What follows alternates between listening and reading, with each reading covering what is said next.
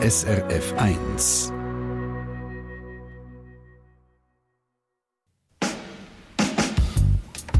SRF 1 Doppelpunkt. Haben Sie gewusst, dass Nutella, Garambar und Mais-Cornflakes von Kellogg's per Zufall entstanden sind? Dass der Zufall bei jedem zweiten Goal im Fußball mitspielt oder dass Narkose zufällig entdeckt worden ist.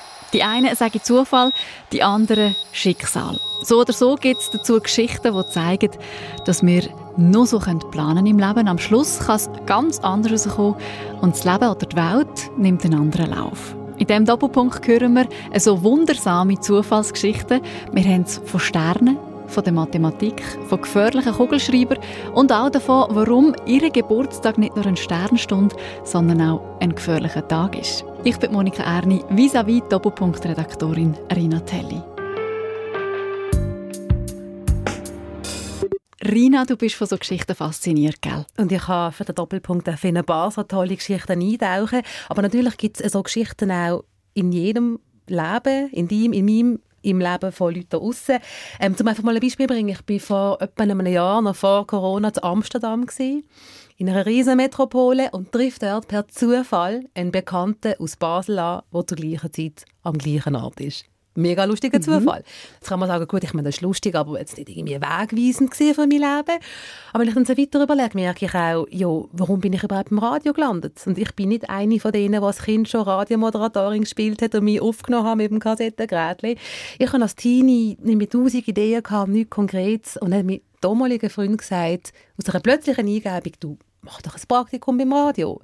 Und so hat dann das eine zum anderen geführt. Aber der ausschlaggebende Moment war auch ein Zufall, gewesen, dass er gefunden hat, hey, warum eigentlich nicht das? Und ich wäre von selber nie auf die Idee gekommen. Weißt du, ich bin nicht zum Radio gekommen. Ich habe auch keine Ahnung, was ich machen soll. Ich habe mir überlegt, was könnte ich studieren, auch keine Ahnung. Und eine Kollegin im Gimmi hat dann gesagt, schau, da ist die Nummer von einer Nonne, die ist Astrologin und die hat mir mega geholfen. Ich habe das Gefühl, ja, also mit Astrologie kann ich nicht anfangen, aber ich kann ja, Würfel oder Astrologie mhm. ist, ist ähnlich, Leute ihr an. Und sie sagt mir noch kurz Zeit, Monika, du musst in die Medien gehen, Medienkommunikation studieren, das ist richtig für dich. Jetzt weiß ich nicht, ob mein Schicksal wirklich in den Sternen gestanden ist oder ob das jetzt einfach Zufall war, dass ich auf den Weg gegangen bin. Aber ich finde, die Geschichte zeigt ja auch, äh, Stichwort Astrologie, oder? Es holt jetzt neben dem Zufall auch noch den Gedanken als Schicksal mhm. ins Feld. Man könnte sagen, ähm, gibt es Zufall überhaupt? Ist nicht alles vorbestimmt? Schicksal? Die Frage, die können wir nicht beantworten. Wenn wir auch gar nicht versuchen, in dem Doppelpunkt. Rina, du hast dich entschieden, ihr die Brille vom Zufall anzulegen. Warum? Das hat damit zu tun, dass ich einen ähm, Mathematiker gefunden habe, der extrem komplexe Sachen sehr einfach und spannend kann erklären kann. Und das Lustige finde ich eben, ähm, auch wenn wir von Zufall reden, vom vermeintlich Unberechenbaren, ist es eben ein Stückchen weit doch berechenbar. Und das finde ich wahnsinnig faszinierend. Und darum habe ich gefunden, gehe ich die Schneise vom Zufall einfach weiter verfolgen. Und auch wenn wir Schicksal jetzt mal in Klammern stellen, die Zufallsgeschichte, die du für den Doppelpunkt recherchiert hast, die hat sinnigerweise mit Sternen zu tun. Mhm. Und zwar ist das die Geschichte von der Sternenköchin Alexandra Zjörjen. So hat sie früher geheißen. Mittlerweile hat sie wieder einen Mädchennamen angenommen, Alexandra Müller. Sie ist Inhaberin vom Hotel Etoile im friburgischen Dörfli Charme und ist auch Küchenchef, Küchenchefin vom, vom Restaurant Nova, wo zu dem Hotel gehört. Und sie hat schon mehr als einmal im Leben die Erfahrung gemacht, dass ein Zufall einen Strich durch die Rechnung machen kann. Also böse Zufälle. Aber die bösen Zufälle, die haben dann wieder positive Zufälle zur Folge gehabt. Ich bin sehr fasziniert äh, von der Astronomie. Das ist schon immer so meine Leidenschaft neben dem Kochen gewesen. Da haben wir gesagt, dass wir ähm, das Restaurant Nova nennen. Nova ist so ein Stern, Geburt von den Sternen. Und dann kam wir tatsächlich noch ein Jahr später der Stern. Also ja, es sind ganz, ganz viele Sterne bei uns unterwegs. Die Alexandra Müller hat ihre Ausbildung als Beste von ihrem ganzen Jahrgang in Deutschland abgeschlossen und hat dann in verschiedenen Top-Restaurants in Deutschland und in der Schweiz gekocht. Und vor zehn Jahren hat sie sich in Charme selbstständig gemacht. Dann ist eines Tages mitten in der Hochsaison der Küchenchef davon, Knallauffall, ohne Ankündigung. Mit dem hat sie nicht gerechnet und es war der absolute Horror. Gewesen. Aber Auf Umweg hat genau das Unglück zu etwas ganz Wunderbarem geführt, nämlich zur Auszeichnung durch Go eine wichtige und super tolle Auszeichnung für eine Köchin. Eine hörenswerte Geschichte und darum gehen wir jetzt mit mit der Rina auf Charmé zu der Alexandra Müller. Als ich ins Restaurant reinkomme, erkenne ich Alexandra Müller zuerst gar nicht. Sie ist 40, sieht aber deutlich jünger aus und sitzt im Schurz an einem Tisch und plaudert mit den Gästen. Erst wenn mir der Kellner ein Zeichen gibt, checke ich, dass es sie ist. Ich habe erwartet, dass ich eine Spitzenköchin und Inhaberin von einem Hotel und einem Sternenrestaurant entweder in der Küche oder im Büro finde. Ja, das ist ganz wichtig. Also für mich persönlich auch. Es ist ein kleiner Familienbetrieb, ähm, auch wenn ich das Haus allein führe. Ich habe immer gesagt, es ist wichtig, dass die Seele in dem Haus zu spüren ist, dass das Haus lebt und ja, dass man spürt, dass da jemand Menschliches dahinter ist. Sie steht auf und sitzt bei mir an einem freien Tisch. Sie ist eine total entspannte Person. Wir sind gerade per Du. In meiner Sendung geht es um das Thema Zufall. Andere sagen dem auch Schicksal. Mhm. Was sagst du? Es liegt sehr nah beisammen. ja, ähm, ja, Schicksal ist vielleicht ja Zufall. Also ich glaube, es ist das gleiche Wort anders ausgedrückt. Ja. Gibt es Sachen aus deinem Leben, wo du sagst, das muss Schicksal sein? Ja, mit Sicherheit. Ähm, also ich bin generell ein sehr positiver, ein sehr optimistischer Mensch. Deswegen, äh, auch wenn es manchmal einen Tiefschlag gab, ähm, habe ich immer probiert, einen guten Grund darin zu sehen. Und ähm, ja, mit Sicherheit ist erstmal der Weggang von meinem Ex-Mann ein Schicksalsschlag gewesen oder hätte auch irgendwie zukunftsweisend dann einen Ausschlag gegeben, in welche Richtung ich äh, mit dem Restaurant gehen möchte. Und ja, dann vor drei Jahren ist, mittlerweile ist das drei Jahre her, ist Wahnsinn, ähm, ist dann mein damaliger Küchenchef ähm, auch relativ kurzfristig, man kann das so sagen, sind von heute auf morgen einfach nicht mehr da gewesen. Und ja, dann ähm, habe ich nach ganz langer Zeit eben die Küche wieder übernehmen müssen. Und das war auch so ein Schicksalsschlag oder so ein Zufall, der dann ganz viel ins Rollen gebracht hat. Dass sie im wahrsten Sinne vom Wort eine ausgezeichnete Köchin ist, hat mit ihren Skills zu tun. Dass sie aber überhaupt in ihrem eigenen Restaurant kocht, ist Zufall. Auch auf der Menükarte hat es etwas, das dank dem Zufall entstanden ist. Karamell aus Kürbis. Das will sie mir zeigen und darum stehen wir auf und gehen einen Stock weiter auf in die Küche. Für mich ist Essen etwas vom ultimativ Besten auf dem Planet. Meine Hobbys sind Snacken, Kochen und Schocke. Und darum nehmen mich bei einer Sternenköchin zwei Sachen Wunder. Was ist das Lieblingsessen von einer Sternenköchin? das ist eine gute Frage. Ist das etwas ganz, ganz Einfaches? Ich esse am liebsten die geschwellte Kartoffeln, Erdäpfel von meinem Großvater mit Quark. Das ist so das ganze typische Essen von uns daheim.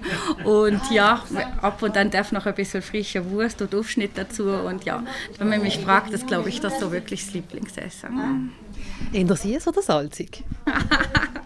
ich bin immer jemand, der immer im Nacht, also ich esse tagsüber relativ wenig, wahrscheinlich vom Stress, aber ich habe am Abend immer die Schocke im Kühlschrank liegen. Deswegen gesagt, ich glaube, ich eher süß. Das ist auch so ein bisschen eine Religionsfrage schon fast, Schocke im Kühlschrank oder nicht? Ich würde sagen, auf keinen Fall. Schocke darf nicht kalt sein. Also ich ganz sicher im Kühlschrank mit einem Glas kalter Milch, dass die Nerven nachher nachts um 12. Mitternachtsschocke der beste Snack. Von mir aus aus dem Kielschrank, Hauptsache Schocke. In der Küche steht ein Blech, darauf hat es grobes Salz. Ein Hokkaido-Kürbis leuchtet in knallorange. Daneben hat es Pastinaken, ein Wurzelgemüse und etwas vom Besten, das der Herbst zu bieten hat, wenn ihr mich fragt. Aus Kürbis, Pastinaken oder Topinambur, einem Cousin von der Pastinaken, macht Alexandra Müller Karamellsauce, die in drei Schalen vor uns steht. Wir haben einmal Natur, dann haben wir einmal, den haben wir mit der Tonkabohne verfeinert und einmal mit weißer Schoki. Und eben, das ist das Karamell, das ist ein Zufallsrezept. Ja. Was aber am Schluss auf deine Menükarte geschafft hat. Genau, äh, ja. Ziemlich geile Geschichte. Kannst du mir erzählen, wenn, wo, wie ist ja. das passiert? Also das allererste Mal, muss ich rückgreifend, ist es wirklich mit dem Topinambur passiert. Ähm, ist so gewesen, dass wir uns in der Küche ähm, Gedanken gemacht haben und dieses Topinambur gesagt haben, wir wollten mal etwas anderes machen, wie eigentlich jeder Topinambur-Suppe, Topinambur-Püree und haben das Topinambur auf dem Salzbett im Ofen geröstet, rösten wollte und wollte es dann im Prinzip wie so Foliekartoffel im Ganzen ähm, geröstete Topinambur anbieten. Und da sollte es eigentlich ein kleiner Moment in den Ofen und ja, Zufall, Unfall, wie man es will, ist das dann etwa ein bisschen länger im Ofen geblieben. Und wir wollten es nicht wegschießen, oder? Food Waste und so weiter. Und da haben wir gesagt, wie können wir das jetzt weiterverarbeiten? Und da haben wir dann irgendwann mit dem Finger da mal angelangt und haben gemerkt, dass das eigentlich karamellisiert hat und haben gemerkt, dass wir da wirklich einen natürlichen Karamell draus gewonnen haben.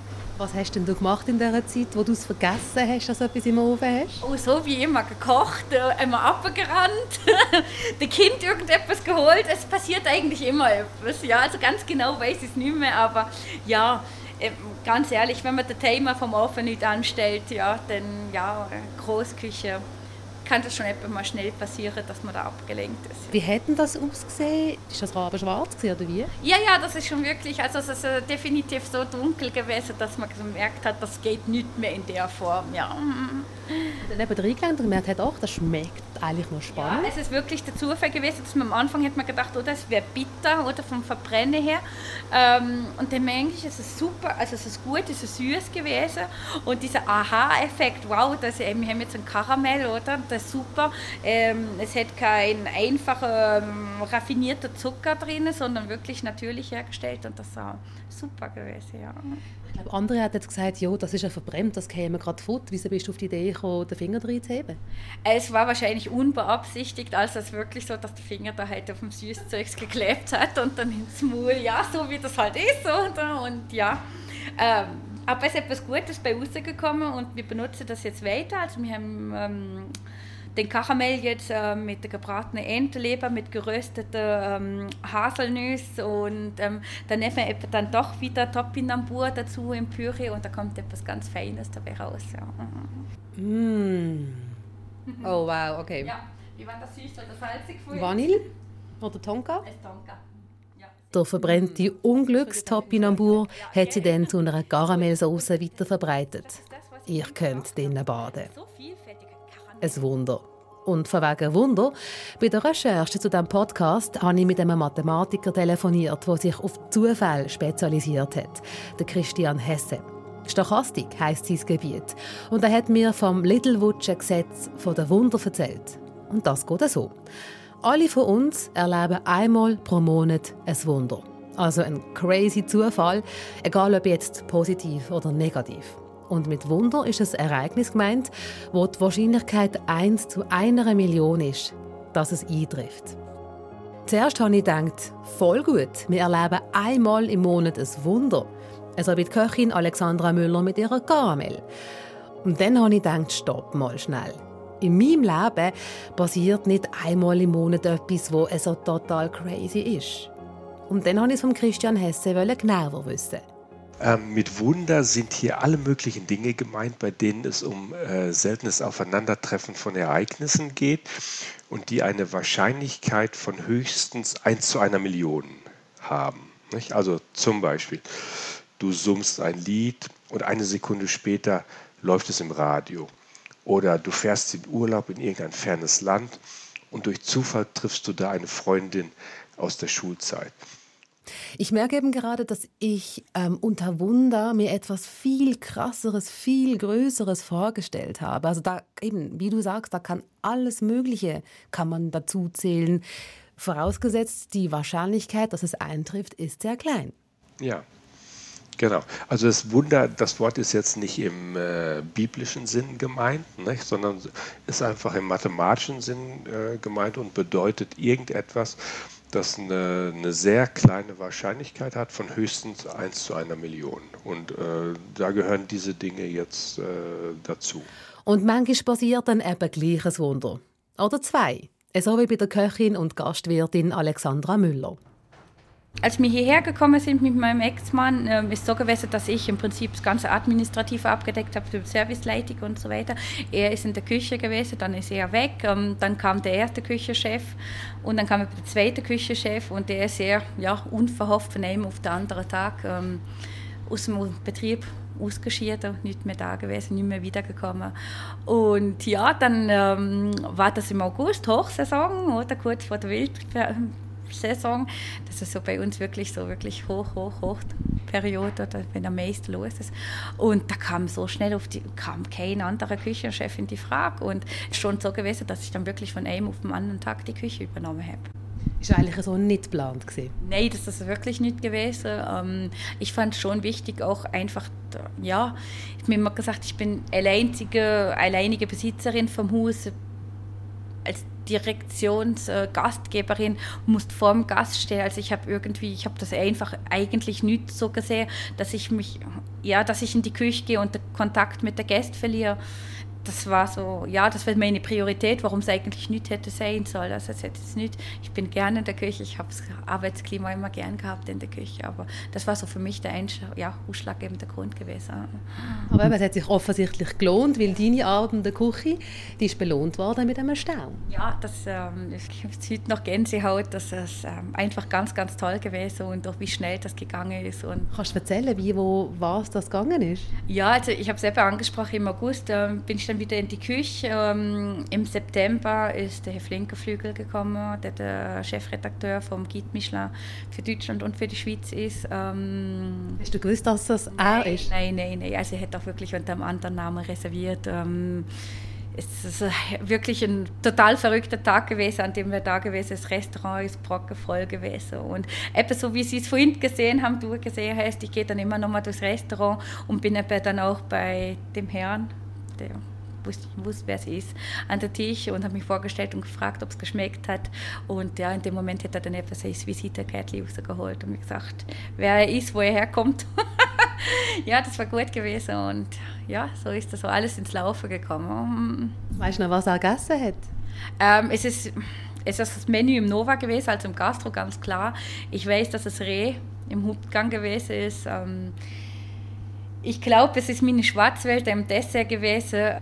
Und wie ist denn das? Also wie, wie läuft es denn ab, bis man dann da Stern hat? Also bekommt man dann irgendwie ein Gouverne mit einem Brief? Oder wie, wie, wie? Also bei mir ist es so gewesen, ähm, ich habe im... Die Sterneverleihung ist im Februar, ich glaube die erste Februarwoche in Luzern gewesen. Und ich habe ungefähr fünf oder sechs Tage, also wirklich ganz, ganz kurzfristig vorher, ist es E-Mail gekommen mit der Einladung. Und ja, da konnte man so ein bisschen erahnen, erhoffen. Und dann ist das dann wirklich Realität geworden. Ja. Und jetzt haben wir das schon drüben bestätigen können und das ist natürlich super. Die Sterneköchin Alexandra Müller mit einer Geschichte um den Sternen einem Zufall, einem Schicksal könnte zuordnen. Die Alexandra Müller sagt, für sie sei beides das Gleiche, Zufall wie Schicksal. Wir schauen in diesem Doppelpunkt vor allem mit der Brille vom Zufall auf so wundersame Geschichten und wir gehen jetzt von den Sternen zu den Zahlen. Mathematik. Die beschäftigt sich auf ihre Art mit dem Zufall. Rina, du hast mit einem Mathematiker geredet. Das ist der Christian Hesse und sein Fachgebiet ist die Stochastik. Dazu gehört Wahrscheinlichkeitsrechnung, Statistik und so weiter. Ähm, ich kenne ihn, weil ich schon mal eine Sendung gemacht habe zum Thema Mathe und habe dort gemerkt, wow, da kann einfach sehr komplexes, sehr, sehr einfach und spannend und lustig erzählen. Darum habe ich gedacht, hey, die Sendung die muss ich mit ihm machen und habe mit ihm telefoniert, weil er ist zu Mannheim daheim. Und auch wenn für uns alle klar ist, was der Zufall ist, habe ich als erstes mal wissen, wie er denn den Zufall definiert. Zufall ist das äh, Unerwartete oder Unbestimmte, das uns widerfährt. Ist es positiv, dann sprechen wir auch von Glück. Ist es negativ, dann sagen wir Pech. Und natürlich auch in seinem Leben gibt es interessante Zufälle. Also äh, es fing schon mit meiner Geburt an, denn kurioserweise habe ich am selben Tag Geburtstag wie meine Mutter und auch wie mein Onkel und meine inzwischen verstorbene Tante. Wir haben alle am 2. August Geburtstag und auch eigentlich mein bester Freund, der hat auch am 2. August Geburtstag. Das ist also ein, äh, ein sehr kurioses Zusammentreffen von Geburtstagsgleichheit. Das ist ja ein wahnsinniger Zufall. Und ich als Laie würde sagen, das gibt es ja eigentlich gar nicht. Also wie wahrscheinlich ist denn sowas? Also die Wahrscheinlichkeit dafür ist jetzt nicht extrem gering, aber sie ist doch recht gering. Ich würde sie so bei 1 zu 10.000 äh, äh, ansetzen. Also jetzt rützelt mich jetzt hier gleich, oder? Hat jetzt der Mathematiker Christian Hesse da drin nicht eine ganz kleine Spur von Magie im Sinn von Schicksal gesehen, einen Sinn drin? Oder ist das für ihn jetzt ein fraglos mathematischer Zufall? Ich glaube nicht, dass Leute wie er ähm, Magie nicht sehen und Wunder nicht sehen. Ich glaube eben, sie sehen es ganz fest. Wegen dem gehen sie ja diesen Fragen nach. Ähm, kommen einfach vermutlich einfach zu anderen Schlüssen als Leute, die an das Schicksal glauben. Und er ist natürlich als Mathematiker eher im Team Zufall als im Team Schicksal. Zufall bedeutet im Grunde, dass die Zukunft offen ist. Ne? Sie ist nicht festgelegt. Äh, es gibt Raum für menschliches äh, Entscheiden und für menschlichen Willen. Schicksal auf der anderen Seite ist äh, oft so ein bisschen religiös konnotierter Begriff.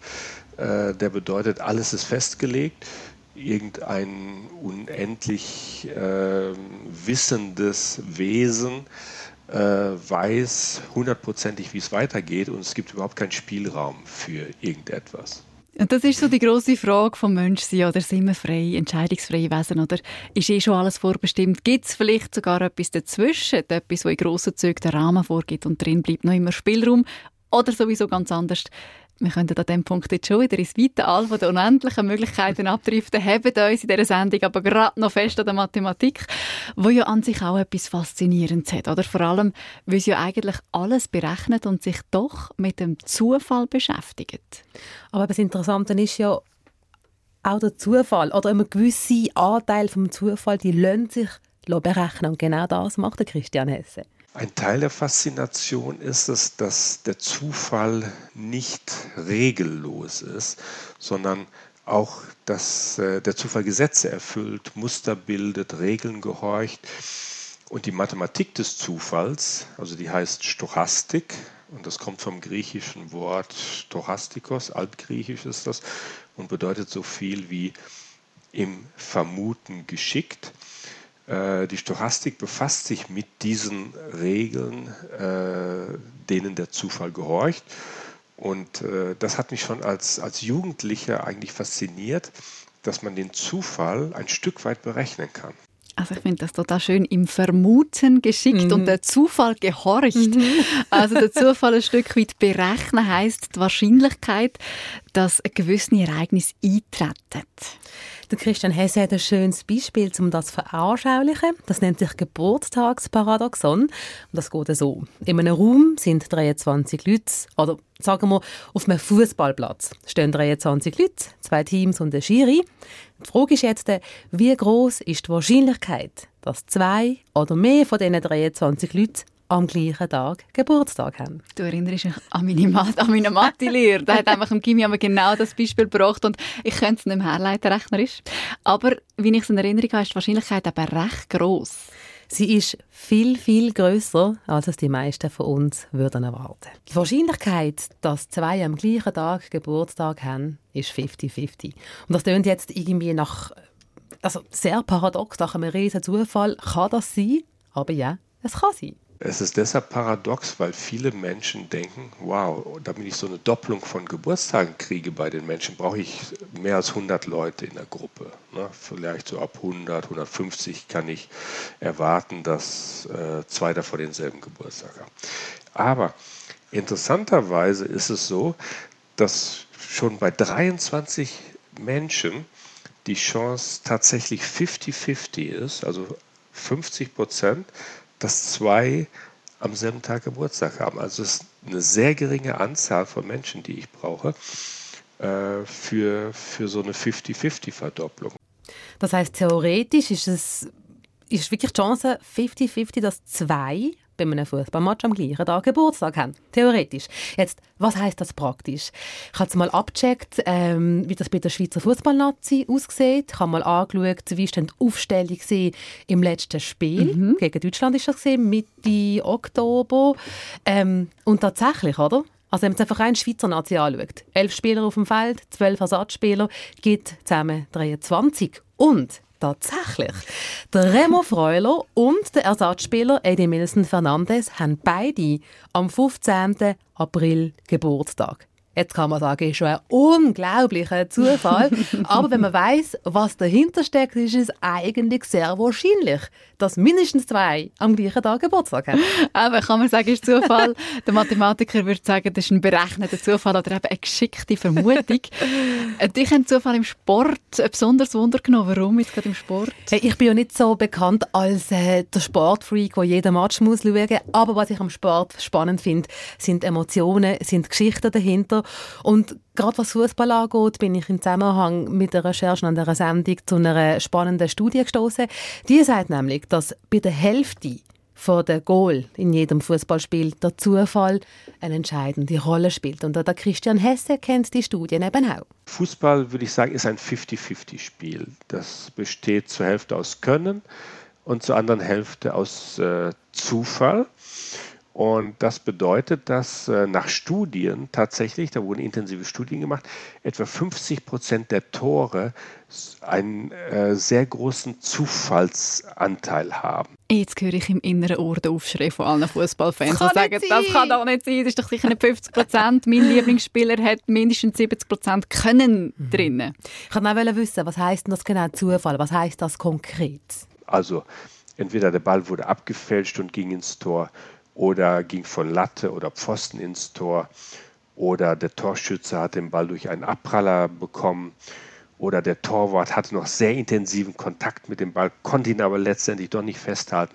Also alles so Situationen, wo es so oder so hätte ausgehen können und es ist dann ein Tor geworden. Und das gilt für etwa 50 Prozent ähm, aller Tore. Ähm, und das bedeutet wiederum, weil äh, der Zufallsanteil so groß ist, dass es im Fußball sehr viele Außenseitersiege gibt, ne, wo die vermeintlich schwächere Mannschaft aber aufgrund von Zufallsglück dann tatsächlich doch die Oberhand behält. Also ich finde, spätestens jetzt brauchen wir einen Sportler oder einen Sportfan, der sich einmischen kann in die Aussagen von einem Mathematiker. Und darum habe ich den Lionel Matzmüller gefragt von SRF Sport, weil eben, also jedes zweite Goal, wo, wo, wo Zufall eine Rolle spielt, das klingt einfach nach krass viel und ich wollte wissen, was sagt ein Experte wie er? Ich glaube, das ist auch eine massiv hohe Zahl und ich glaube, das spielt auch eine wirklich sehr große Rolle, der Zufall. Und es ist ja auch nicht immer so, dass das bessere Team gewinnt, sondern dass eben mal das Team gewinnt, das vielleicht nur einen Goalschuss hat, aber da ist gerade noch irgendwie glücklich ins Goal. Es ist aber so, und da gibt es Zahlen dazu, das hat auch der Tobias Escher, das ist ein deutscher ähm, Fußballanalytiker, der eine Webseite betreibt, spielverlagerung.de, und der hat so ein bisschen Fußballanalyse abgebrochen für eigentlich jeder Mann, jede Frau.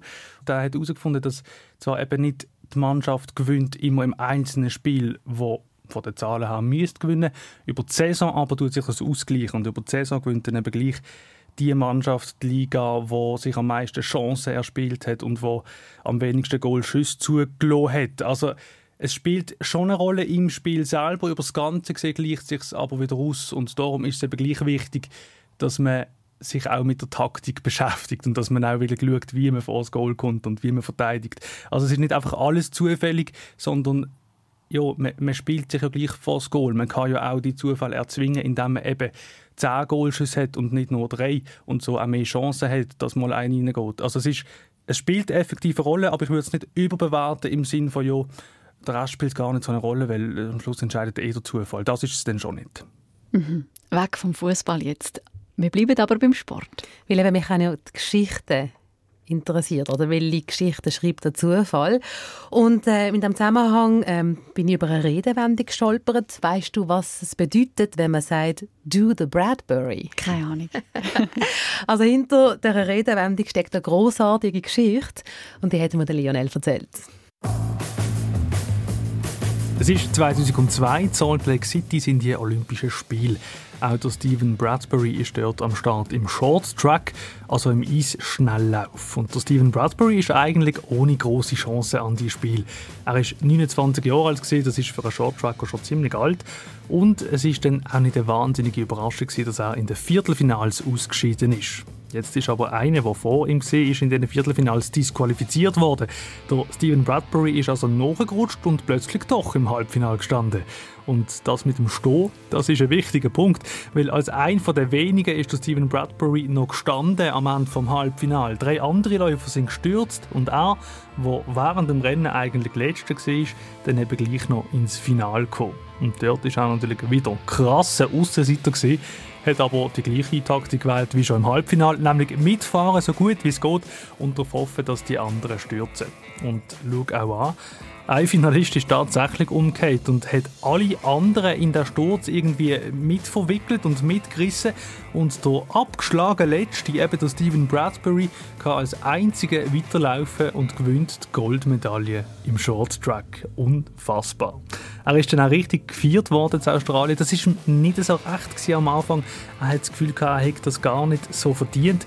Unterdessen sieht er die Goldmedaille aber als verdienten Lohn für all die Jahre Arbeit vor dem Sieg. Doing a Bradbury ist übrigens ein Begriff in Australien für einen Erfolg gegen alle Erwartungen. Und seine Autobiografie die hat den großartigen Titel Last Man Standing. eine grossartige Geschichte. Und da kann man jetzt wieder die zwei Seiten von einer Medaille oder vom Zufall anschauen. Für Aussenseiter Bradbury sind die Ereignisse Glück, für alle anderen sind sie Pech. Zurück zur Mathematik. Wir haben es vorher von den Berechnungen von Wunder gehabt. Kann man auch Pech und Unglück berechnen? Ja, also unser Mathematiker, der Christian Hesse, der hat tatsächlich auch eine Maßeinheit von Unglück beziehungsweise für das Risiko. Und die Maßeinheit, die nennt sich Mikromar. Also tatsächlich haben Mathematiker äh, für das Risiko eine Maßeinheit entwickelt. Das ist das sogenannte Mikromor. Mikro steht für ein Millionstel und Mort, M-O-R-T, ist einfach das französische Wort für Tod. Insofern ist ein Mikromor einfach ein Millionstel statistischer Tod. Ein Mikromor bedeutet also ein Millionstel statistischer Tod. Darunter kann man sich jetzt vielleicht noch nicht so viel vorstellen. Darum kann uns der Christian Hesse veranschaulichen, was das denn genau bedeutet. Wie es der Zufall nun will, ist es genau das Risiko, dass bei uns in Mitteleuropa ein ganz normaler 25-Jähriger oder 25-Jährige auch an einem ganz normalen Tag hat, äh, ihn nicht zu überleben. Oder noch einfacher gesagt heißt das? Also man steht morgens auf als 25-Jähriger. Wie wahrscheinlich ist es, den Tag nicht zu überleben, wenn es ein ganz normaler Tag ist? Und die Antwort ist ein Millionstel. Also ein Mikromor. Das ist einfach der Preis für die Teilnahme am Alltag. Und die ist natürlich auch äh, altersabhängig, das ist klar. Und äh, im Übrigen verdoppelt die sich auch alle sieben Jahre. Also zum Beispiel mit 32 Jahren habe ich jeden Tag zwei Mikromor gegen mich. Mit 40 Jahren sind es schon vier Mikromor. Und wenn man 90 Jahre ist, dann hat man jeden Tag, sage und schreibe, 500 Mikromor gegen sich. Ja, wir sind beide nicht mehr 25, Irina. Aber es macht jetzt auch in meinem Kopf Sinn, dass die Wahrscheinlichkeit sterben mit dem Alter schlicht und einfach zunimmt. Absolut. Und immerhin, so weit sind wir ja gekommen, auch wenn wir nicht mehr 25 sind. Ähm, was mich aber noch interessiert hat diesbezüglich, ist eine andere Frage, nämlich, was ist statistisch gesehen der gefährlichste Tag im Leben? Was du meinst? Äh, für mich ist es der, wo ich mich entscheide, zu testen, ob ich wirklich fliegen kann oder nicht. ja, tönt, tönt riskant. Ähm, aber statistisch gesehen ist der Geburtstag der gefährlichste Tag. Und zwar der Tag, an dem wir geboren werden. Äh, es ist überhaupt das Gefährlichste, was die meisten von uns je über sich äh, ergehen lassen müssen. Geboren werden. Der Geburtsvorgang trägt für das Kind ein Risiko von satten 5000 Mikromor. Äh, zum Vergleich, bei einer Bypass-Operation am Herzen sind es 15.000 Mikromor. Also schon einiges mehr, aber die Zahlen zeigen, dass der Geburtsvorgang auch nicht äh, risikoarm ist. Also der Tag, an dem wir geboren werden, der steckt voller Risiken, aber auch alle anderen folgenden Geburtstage, das haben Forscher aus der Schweiz herausgefunden. Die haben äh, einige Millionen äh, Geburts- und Sterbedaten über viele Jahrzehnte abgeglichen. Und das Ergebnis war, dass als Erwachsener das Todesfallrisiko um 14 Prozent höher ist am eigenen Geburtstag als im Durchschnitt der anderen Tage. Mhm. Und äh, es ist bei Frauen und Männern verschieden. Also bei den Frauen ist das Risiko erhöht am Geburtstag und in der Woche danach. Bei Männern am Geburtstag und in der Woche davor. Und aber natürlich der Unterschied zwischen den Geschlechtern extrem wundergenommen. Ältere Frauen freuen sich typischerweise auf ihren Geburtstag, weil da kommt die Familie zusammen, man sieht sich mal wieder. Es ist ein nettes, freudiges Ereignis. Außerdem, wie es immer noch traditionell heute so ist, Frauen sind dann äh, mit Vorbereitungen teilweise beschäftigt. Äh, das dynamisiert sie, macht so ein bisschen positiven Stress. Und dann am Geburtstag wird aber der Stress zu viel und äh, in der Woche danach kommt so ein Abklingen. Bei Männern äh, ist es so, die älteren Männer freuen sich typischerweise nicht auf ihren Geburtstag.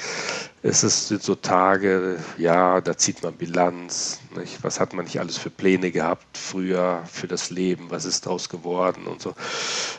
Am Geburtstag selbst erhöhter äh, Alkoholkonsum typischerweise und die damit verbundene äh, Unfallgefahr. Äh, beides führt dazu, dass, es, dass dieser Effekt für, für Männer und für Frauen unterschiedlich ist. Also sich nicht allzu fest auf den Geburtstag zu freuen, zeugt von einer gesunden mhm. Lebenseinstellung. wir haben es von Zufall aus dem Leben, Zufall aus dem Sport haben wir gehabt. Es gibt aber auch Zufall, die bleiben nicht im kleinen Rahmen, die geben der ganzen Gesellschaft eine neue Richtung. Und über so Zufall habe ich mit der Wissenschaftsredaktorin Anita von Mond von SRF geredet. Weil eben, es gibt Zufälle, die haben jetzt in meinem Leben vielleicht spielen die eine Rolle, aber dann gibt es wirklich die Zufälle, wo man kann sagen, die bringen die Welt in eine andere Bahn. Und zum Beispiel in der Wissenschaft gibt es ein paar also Zufälle, sagt sie. Es wimmelt richtig davon, wenn man genau ein bisschen umschaut. Also ein berühmtes Beispiel ist ja das erste Antibiotikum, also das Penicillin. Das hat in den 1920er Jahren ein Forscher da hat er seine Bakterienkulturen auf dem Tisch vergessen, ist dann längere Zeit weg gewesen. Als er zurückgekommen ist, hat es dort Löcher drin gehabt. Und er hat dann untersucht und hat herausgefunden, es ist ein Schimmelpilz, der Bakterien tötet. Und dann sind daraus Antibiotika entstanden. Und natürlich hat das Millionen oder Milliarden Leute das Leben gerettet. Also, dass man jetzt nicht mehr einfach bei jeder Entzündung muss Angst haben, daran zu sterben. Auch andere Medikamente, zum Beispiel Viagra, ist so etwas hat eigentlich ein Herzmedikament sollen sein, aber man hat dann herausgefunden, dass gewisse Teilnehmer hm, das gern genommen haben und äh, dass das anders wirkt noch, gegen Erektionsstörungen. Oder die Röntgenbilder sind per Zufall entdeckt worden, die Röntgenstrahlen, der Mikrowellenherd. Ähm, das ist alles so ein bisschen zufällig entstanden. So, so Geschichten mit vielen Aufs und Abs. Äh, da gehört auch die Entdeckung von Narkosemitteln dazu, hast du mir gesagt. Ja, das kann man sich heute gar nicht vorstellen, dass man früher noch ohne Narkose operiert hat. Linderung gibt es seit etwa Mitte 19. Jahrhundert, zum Glück. Damals war nämlich Mode, gewesen, dass man auf so Kilbis und Jahrmärkten sich mit Lachgas wegballert. und es hat so Lachgas-Shows gegeben, wo man selber hat können Lachgas ausprobieren und dort nimmt die wundersame Geschichte von der Narkose seinen Anfang. Im Publikum von so einer Lachgas-Show ist im Jahr 1844 in der Stadt Hartford im US-Bundesstaat Connecticut der Horace Wells gesessen, zusammen mit der Elizabeth Wells. Der Zahnarzt aus Hartford hat seine Frau überredet zu diesem Vergnügen, so ein bisschen zum Entspannen nach einem harten Arbeitstag, den er hatte. Er hat neugierig, wie er war, sich als Freiwilliger gemeldet, Lachgas selber ausprobiert und er hat dann etwas Interessantes beobachtet. Nicht bei sich, sondern bei einem anderen, der sich als Versuchskaninchen gemeldet hat. Der Selma ist benebelt vom Lachgas umgekehrt und er hat sich heftig das Schienbein angeschlagen. Gleichzeitig hat er aber keine Miene verzogen. Für Horace Wells hat es so ausgesehen, wie wenn der Mann keine Schmerzen hätte. Wow, hat der Zahnarzt vermutlich gedacht. Und am nächsten Tag hat er es wissen. In seiner Praxis hat er sich in einen Stuhl gelegt als Patient. Er hat sich mit Lachgas betäuben und ein Zahnarztkollege hat dem Wells den Weisheitszahn gezogen, ohne dass der einen Mucks gemacht hat. Also der hat nichts gespürt. Ein erfolgreicher Selbstversuch ist das also gesehen, ausgelöst durch eine zufällige Beobachtung. Der Horace Wells hat Lachgas nachher auch bei vielen von seinen Patienten erfolgreich eingesetzt. Und doch ist sein Leben dann eher tragisch verlaufen. Wieder entscheidend wegen einem Zufall, nur eben mit umgekehrten Vorzeichen. Der Horace Wells hat seine Entdeckung hm, verständlich einer breiten Öffentlichkeit nämlich bekannt machen und am Spital von der renovierten Harvard-Universität in Boston hat er auch Gelegenheit bekommen dazu. Als er dort vor Publikum einem Student mit Lachgasnarkose einen Zahn gezogen hat, hat der Student aber plötzlich laut geschrauen vor Schmerz. Das Lachgas ist vielleicht zu tief dosiert oder nicht rein genug. Jedenfalls ist dann der Horace Wells ausgebaut worden und in der medizinischen Fachwelt ist es vorbei mit seinem guten Ruf als Narkosepionier. Der Horace Wells hingegen hat es nicht mehr geschafft, in der Wissenschaft groß zu werden. Er ist süchtig von vielen Selbstversuchen mit Narkosemitteln, die er gemacht hat, worden und ist 33-jährig hat er dann Selbstmord gemacht. Erst nach seinem Tod ist er als Entdecker vom ersten Narkosegas anerkannt worden. Eben einem Lachgas, das sich doch noch durchgesetzt hat. Und bis heute ist Lachgas als Narkosemittel in der Medizin zum Teil noch im Einsatz. Zum Beispiel bei Kindern und Leuten, die Angst haben beim Zahnarzt, dass die sich entspannen können. Eine tragische Geschichte auf die eine Art mhm. und eine grossartige für uns alle, die hin und wieder müssen im Spital betäubt werden mhm. Mhm. Was ich aber auch noch spannend finde in diesem Zusammenhang, wenn es um Zufälle in der Wissenschaft geht, es ist eigentlich auch ein bisschen ein Paradox. Oder? Also eigentlich, wenn Forscherinnen und Forscher exakte Wissenschaft betreiben und gleich spielt der Zufall auch eine Rolle. Ja, das ist so ein, ein Ambivalenzverhältnis. Also, ähm, das finde ich auch faszinierend. Also, es liegt irgendwie in der Natur von der Wissenschaft, dass man den Zufall will eher draussen haben natürlich. Oder? Man will ja eben allgemeingültig sein und so und, und klar. Und nicht von Fall zu Fall immer wieder irgendwie anders. Und gleichzeitig gibt es aber eben den Zufall und der, der beglückt ja eben die Wissenschaft. Also eigentlich will man ihn draussen haben, aber gleichzeitig eben führt da ja auch immer wieder zu neuen spannenden Entdeckungen und das ist man sich in der Wissenschaft auch sehr bewusst und das wird auch natürlich sehr geschätzt. Aber eben manche Zufälle, die will man nicht in der Wissenschaft, etwa wenn man zum Beispiel Studien macht und darum probiert man die zu vermeiden. Sagen wir, ich hätte jetzt ein verheißungsvolles Medikament gegen Depressionen. Dann muss ich natürlich einmal schauen, tue ich Teilnehmer, muss ich möglichst schlau auswählen also ich kann zum Beispiel nicht gesunde und depressive durcheinander nehmen, sonst habe ich ja eben irgendwelche komischen Resultate. Oder ich muss auch können messen, also wirklich messen, zum sagen, es ist jetzt nicht nur zufällig die Wirkung, sondern es ist messbar und ich muss darum eine Kontrollgruppe haben. Also eine, die Placebo kriegt, ein Scheinmedikament, eine, die Richtiges kriegt und dann kann man nachher schauen, wie die beiden Gruppen reagieren. Ich muss auch verhindern, dass zufällig jetzt ein Arzt, der eine Studie leitet, vielleicht gewisse Patienten kennt und unbewusst anders behandelt. Darum sind die Studien oft sogenannt doppelblind. Also weder Patienten noch die beteiligten Ärztinnen wissen, wer jetzt Placebo und nicht bekommt. Oder man muss auch die Studie auf sogenannte Evidenz basieren. Also ich kann nicht einfach ähm, einmal ein Medikament genommen haben und dann etwas festgestellt und denke, es ist noch aufheiternd das. Und dann mache ich jetzt große Studie zu Depressionen, sondern ich muss halt schon Tierversuche oder Zellversuche gemacht haben, bevor man es dann einfach aufs Geratewohl ausprobiert. Also gewisse Zufälle versucht man zu vermeiden, man versucht sie auszumerzen. Das Risiko will man vermeiden und vor dem Risiko oder von diesen Risiken will man gewarnt werden.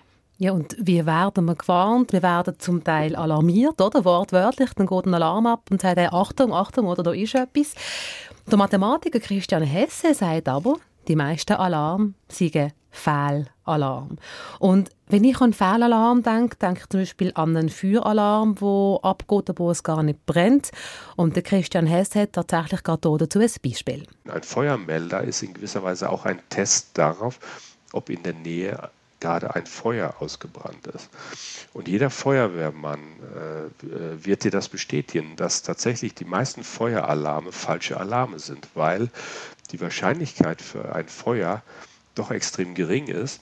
Aber die, die Irrtumswahrscheinlichkeit die, äh, des Feuermelders äh, äh, im Vergleich dazu um einiges größer ist. Das heißt, wenn der Feueralarm losgeht, ist es immer noch um einiges wahrscheinlicher, dass der Feuermelder einen Fehler gemacht hat, als dass äh, tatsächlich ein Feuer vorliegt. Also auch wenn die Alarmglocken abgehen, muss es nicht heißen, dass man tatsächlich mien alarmiert sein. Das gilt ja auch für andere Situationen, sagt Christian Hesse. Zum Beispiel, wenn wir zum Arzt oder zu der Ärztin gehen. Ähm, sagen wir, ich mache einen Test, um herauszufinden, ob ich eine gefährliche, lebensbedrohliche Krankheit habe. Ähm, eine Krankheit, die statistisch gesehen etwa von 100 Leuten in der Bevölkerung hat, in meinem Alter. Und Gehen wir davon aus, der Test der sei zu 99 Prozent zuverlässig.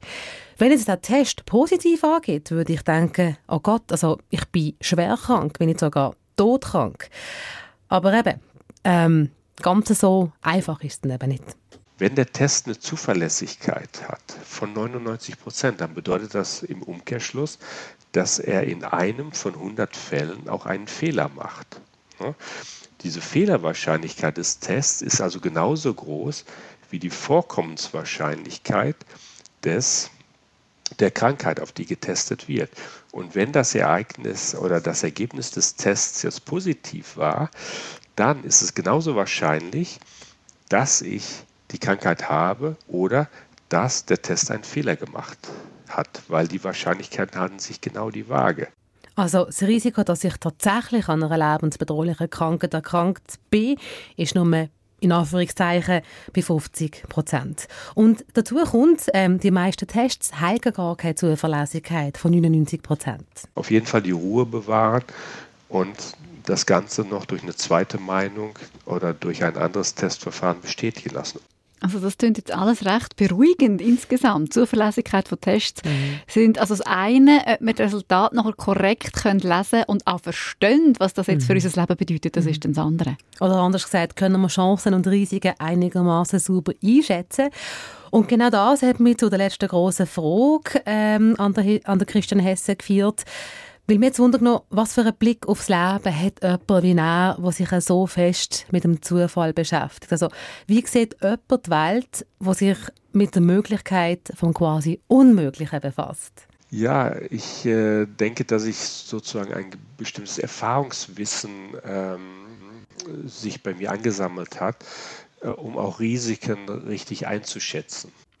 Also Risiken richtig einschätzen, das ist eine sehr gute Eigenschaft, wenn du mich fragst. In Zeiten, wo uns jeder Blick in die Medien von Neuem kann alarmieren kann. Nehmen wir Terror, ist in den Medien ein grosses Thema, wenn wir nicht gerade eine Pandemie haben. Und die Angst, die kann einen grossen Einfluss haben auf unser persönliches Verhalten, auf die Politik. Aber wie der Mathematiker Christian Hesse fragt sich dann aber auch, wie berechtigt ist denn die Angst tatsächlich? Und er sagt zum Beispiel, dass es viel Hintergrund gibt, um vor Kugelschreiber Angst zu haben, als vor Terror. Bei terroristischen Angriffen muss man sagen, dass tatsächlich bei uns in Mitteleuropa nur eine einstellige Zahl im Durchschnitt von Todesfällen gibt. Aber vergleichsweise, und das wird dich jetzt vielleicht sehr überraschen, die Zahl von Menschen, die an Kugelschreibern stirbt, ich meine tatsächlich Kugelschreiber, an Kugelschreibern stirbt, ist Jahr für Jahr etwa 200. Ne? Wir wollen uns gar nicht darüber lustig machen, aber eben, es ist tatsächlich so, dass die Leute verstecken, weil sie an einem Kuli knabbern. Das liegt daran, man sitzt am Schreibtisch, knabbert an seinem Kugelschreiber, hat irgendwas abgebissen und äh, es kommt äh, in die Luftröhre und man erstickt daran. Das ist so äh, das Setting. In diesem Vergleich sind äh, Kugelschreiber wahre Todesmaschinen. Ja, man hören wir nicht von Leuten in den Medien, die durch Kugelschreiber ähm, verstecken und darum macht uns ein Kuli zum Glück auch keine Angst. Also solche Kugelschreiberunfall bzw. Zufall, wenn wir verhindern, also das klingt eigentlich schon sehr tragisch, ähm, andere Zufälle wünschen wir uns her. Wir sind oder wir haben in dieser Sendung Doppelpunkte eine riesengroße Reise gemacht. Vom Go-Mio-Stern über den Fußball zur Entdeckung von Narkosemitteln. Und jetzt sind wir beim Kugelschreiber gelandet. Und ohne an ihm zu knabbern, mache ich jetzt doch hier mal einen Schlussstrich von dieser Sendung. So, das ist der Doppelpunkt zum Thema Zufall oder wie es andere vielleicht würden nennen Schicksal. Weitere wunderbare Hintergrundsendungen finden Sie in unserem Audiouniversum srf.ch-audio. Rina, schön bist du da gewesen. Dankeschön. Ich danke dir. Mein Name ist Monika Erni. SRF 1 Doppelpunkt.